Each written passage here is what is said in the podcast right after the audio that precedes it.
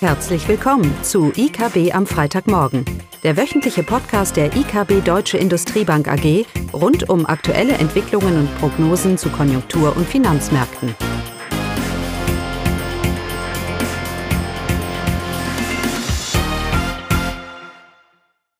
Willkommen zu IKB am Freitagmorgen mit Caroline Vogt und Klaus Bauknecht. Ja, die Themen heute Trumps Handelspolitik und Nervosität der Märkte, Gedanken zur Geldpolitik und ein Update zur deutschen Konjunktur. Ja, wir haben eine turbulente Woche hinter uns. Der DAX ist wieder unter die 12.000 gefallen. Wir haben negative Bundrenditen, US 10-Jahre-Renditen auch unter 2,5 Prozent und dementsprechend auch Druck auf den US-Aktienmarkt. Eine steigende Nervosität, zum Teil getrieben wegen Entwicklungen rund um Iran, aber vor allem wegen dem aufbauenden Handelskonflikt. Wieder einmal, ist ja ein altes Thema.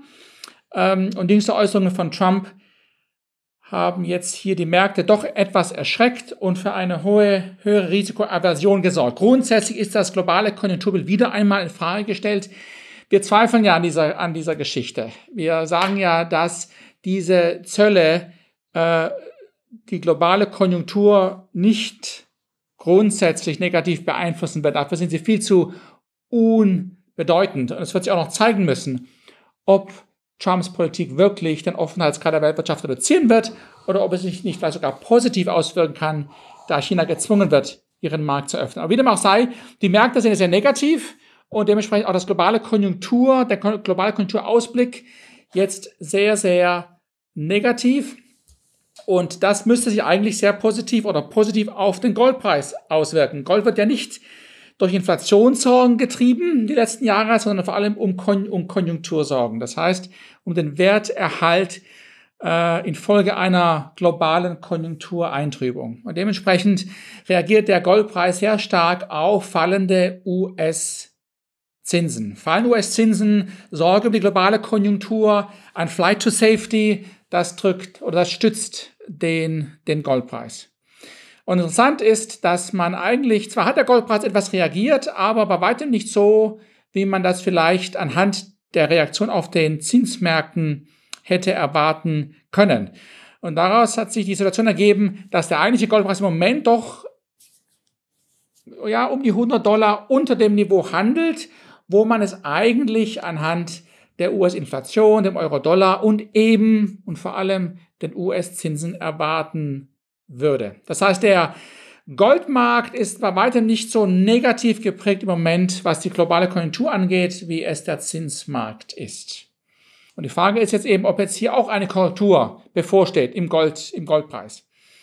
Und Simulationen durch unsere Modelle haben gezeigt, dass um wirklich bullisch zu werden auf Gold, muss noch einiges Negatives passieren, wenn man so sagen darf. Äh, da müssten die US-Renditen schon auf um die 2% äh, zurückgehen. Das heißt, die US-Konjunktur enttäuscht uns jetzt doch sehr deutlich. Die Fed kündigt Zinssenkungen an und die US-Renditen rauschen nach unten. In dem Umfeld ist sicherlich sehr viel Aufwertungspotenzial kurzfristig für den, für den Goldpreis. Das Bild teilen wir nicht ganz. Wir denken ja, dass sich dieser Handelskonflikt legen wird, realwirtschaftlich wie auch politisch.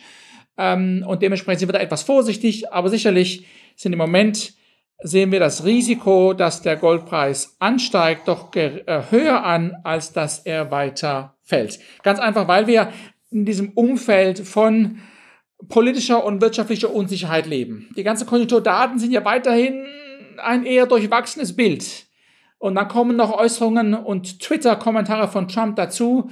All das schürt Nervosität. Und wir sehen das ja jeden Tag auf dem DAX. Und in diesem Umfeld hofft man natürlich, dass die Realwirtschaft, Caroline, irgendwann jetzt mal durchbricht und uns mal ein paar gute Zahlen liefert. Wobei es vielleicht noch etwas äh, zu früh ist. Was denkst du? Genau, bei der deutschen Industrie, ja, da gibt es weiterhin Licht und Schatten. Wir hatten jetzt ja die Monatswerte, die Märzwerte Produktion und Auftragseingänge.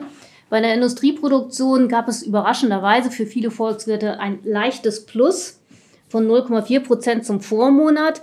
Bezogen auf das äh, gesamte erste Quartal im Vergleich zum Vorquartal äh, sehen wir allerdings bei der Industrie noch weiterhin ein leichtes Minus von minus 0,1 Prozent.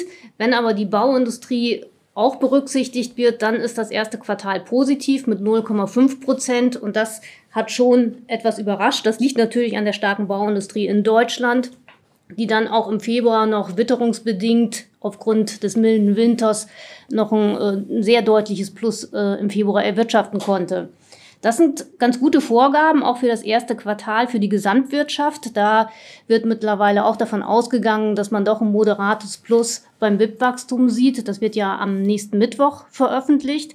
Also die Befürchtungen, dass es hier zu einer Stagnation oder gar Schrumpfung im ersten Quartal gekommen sein könnte, die sollten sich auf keinen Fall bestätigen, wovon wir ja auch äh, nie ausgegangen sind. Dennoch bezogen auf die deutsche Industrie bedeuten diese Zahlen natürlich noch keine Trendwende, die sehen wir nicht, aber es zeichnet sich doch bei der Industrieproduktion eine Stabilisierung ab. Wenn man allerdings dann die Auftragseingänge sich anguckt, ähm, ja, dann erhöht sich wieder die Skepsis bei vielen Volkswirten und die Befürchtung kommt auf, äh, dass auch die Industrieproduktion in den nächsten Monaten das Niveau nicht halten kann.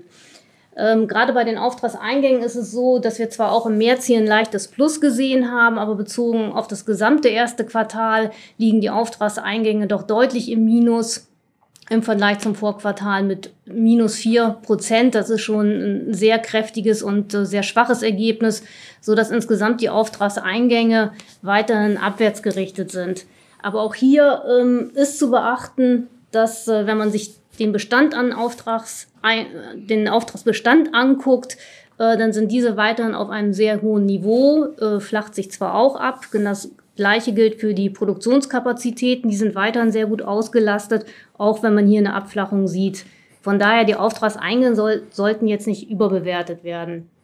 Wir bleiben bei unserer Einschätzung, dass wir eine Belebung sehen in der, im Verlauf von 2019, auch für die deutsche Konjunktur. Und äh, davon sollte dann eben auch die Industrie äh, doch beflügelt werden und wir zumindest hier Erholungstendenzen sehen werden. Ja, und die Grundlage dafür ist eben die Einschätzung, dass wir eine globale Erholung sehen, auch in der Industrieproduktion, dass die globale Konjunkturerholung so, wenn auch langsam, doch intakt ist und eben durch die Zollthematik nicht grundlegend hier erschüttert wird. Ja, von daher, auch wenn viele Volkswirte, Caroline, wie du sagst, von den Auftragseingängen eine gewisse Skepsis zeigen, ist das nicht so bei der IKB. Von daher, bei uns sind andere Themen, die, über die wir uns eher, eher Sorgen machen. Das, das Bild ist ja eins, dass wir sagen, die Konjunkturstabilisierung schreitet voran. Wir werden die nächsten Monate weiterhin eher durchwachsene Zahlen bekommen, das ist ganz klar. Aber ähm, auf Grundlage der globalen Entwicklungen, sei es die PMIs weltweit, ähm, erwarten wir doch, dass sich das Bild dann festigt. Und daher bleiben wir eigentlich auch relativ positiv gestimmt, was die Aktienmärkte angeht und sehen die US- wie deutschen Renditen als eigentlich zu niedrig an. Und dementsprechend erwarten wir auch nicht, dass der Goldpreis deutlich und massiv nach oben gehen wird, weil wir eben dieses Krisenszenario weiterhin nicht sehen. Allerdings, vor allem wenn wir jetzt mal nach nächstes Jahr schauen, ist es ja, es gibt es ein Thema, das uns schon länger ein bisschen Sorgen macht und das ist die Konstellation Fettpolitik, EZB, Euro, Dollar, Devisenkurs. Die, das Risiko, dass die US-Konjunktur vielleicht doch sich etwas schneller abschwächt, vor allem nächstes Jahr als erwartet, und die Fed dann vielleicht doch etwas konkreter erste Zinssenkungen hier an, ankündigt, zusammen mit einem US-Wahljahr und ein Trump, der keine Erfolge zeigen kann bezüglich des Leistungsbilanzdefizits der USA. Das wird nur verbessert durch eine massive Abwertung des Dollars. All diese Sachen zusammen sagen uns, dass das Risiko einer, einer Dollarschwäche nächstes Jahr nicht unterschätzt werden kann. Im Moment ist es eher unwahrscheinlich, weil wir immer noch dieses große Zinsdifferenzial haben. Aber wie gesagt, soll die US-Konjunktur enttäuschen, die Fed hier doch einknicken, was äh, die Zinsen angeht, dann wird auch das Zinsdifferenzial sich reduzieren und dann noch politischer Druck aufkommt, bleiben wir bei der Einschätzung, dass eine Dollarabwertung bzw. ein Aufwerten des Euros ein durchaus plausibles Szenario, ein durchaus plausibles Risikoszenario für 2020 darstellt.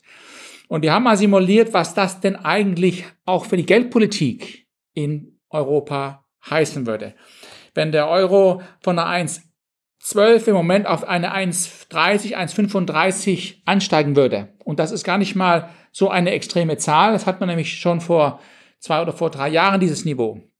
Wir haben im Moment einen extrem starken Dollar. Auch preisbereinigt effektiv ist der Dollar eigentlich überbewertet. Naja, und diese Bewegung von einer 1,12 auf eine 1,30, 35 würde die Inflation, den Inflationsausblick für die Eurozone doch negativ belasten. Also die Inflation würde deutlich niedriger reinkommen.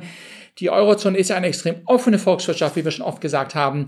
Der Devisenkurs spielt eine entscheidende Größe im Preisbildungsprozess in der Wirtschaft. Ähm, und dementsprechend würde die Inflation nach unten überraschen. Und das würde, könnte durchaus eine Gegenbewegung von bis zu 50 Basispunkten im theoretischen Zinssatz mit sich bringen. Was heißt das? Das heißt, diese Abwertung von einer 1,11 auf eine 1,35 würde, wenn man historischen Beziehungen glaubt, durch eine Kompensierung der EZB mit einer 50 Basispunkte Zinssenkung einhergehen. Jetzt sind wir ja schon bei den negativen Zinsen und so weiter. Natürlich wird das so nicht stattfinden, aber es zeigt uns, dass der Raum für eine Abkehr von negativen Zinsen auch nächstes Jahr hier durchaus mager ausfallen kann. Und dass wenn sich diese, diese Euro-Dollar bewegen sollte, wir eigentlich auch für nächstes Jahr jegliche Zinsanhebungen der EZB abschreiben können. Da kommt nichts. Da ist einfach nicht der Raum dafür da. Ganz zu schweigen von den realwirtschaftlichen Implikationen natürlich, die es hat, auch für die, für die deutsche Wirtschaft. Und von daher ist das für uns ein, ein größeres Risiko, denn so eine, eine Aufwertung, eine, wenn sich ein Devisenkurs bewegt, hat es ja eine deutlich größere Bedeutung, als wenn sich ein, einzelne Zölle angehoben werden. Die betreffen immer nur einzelne Güter. Aber ein Devisenkurs beeinflusst ja alle Importe und alle Exporte, die Preise davon. Und von daher ist das doch die deut das deutlich größere Risiko, was den Ausblick für nächstes Jahr angeht. Naja, der DAX ist heute auch massiv im Minus und die Nervosität hält an, Caroline. Und ich wünsche mir jetzt irgendwie, nicht weil ich Aktien long bin, sondern grundsätzlich, wünsche ich mir, dass wir jetzt doch ein paar Zahlen vielleicht bekommen, die etwas Perspektive uns bieten.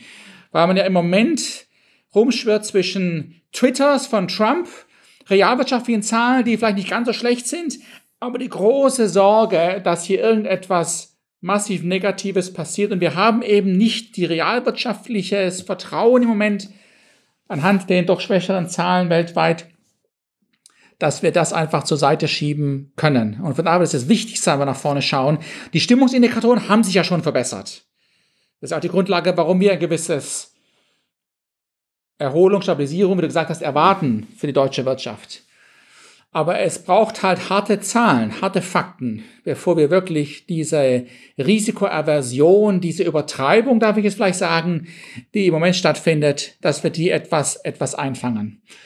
Und da wäre die Frage, ähm, ob wir da nächste Woche vielleicht schon äh, irgendwas Konkretes erwarten können oder ist das noch zu früh? Ich denke schon. Aus deutscher Sicht wird vor allem das BIP-Wachstum des ersten Quartals von Interesse sein. Und das, wie gesagt, äh, sollte jetzt gar nicht so schlecht ausfallen. Die Vorgaben der Industrie waren gut.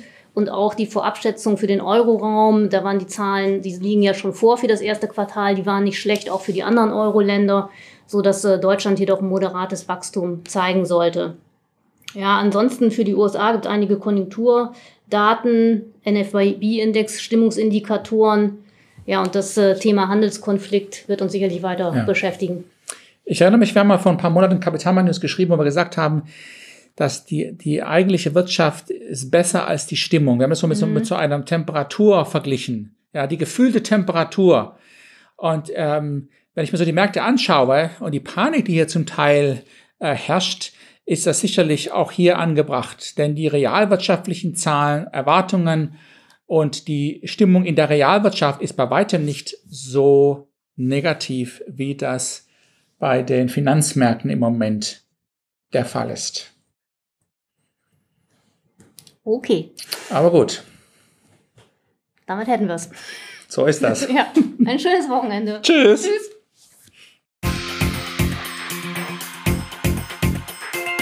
Das war das wöchentliche IKB am Freitagmorgen. Sie wollen immer über neue Ausgaben informiert bleiben? Dann direkt den Podcast abonnieren. oder besuchen Sie uns unter www.ikb-blog.de/podcast.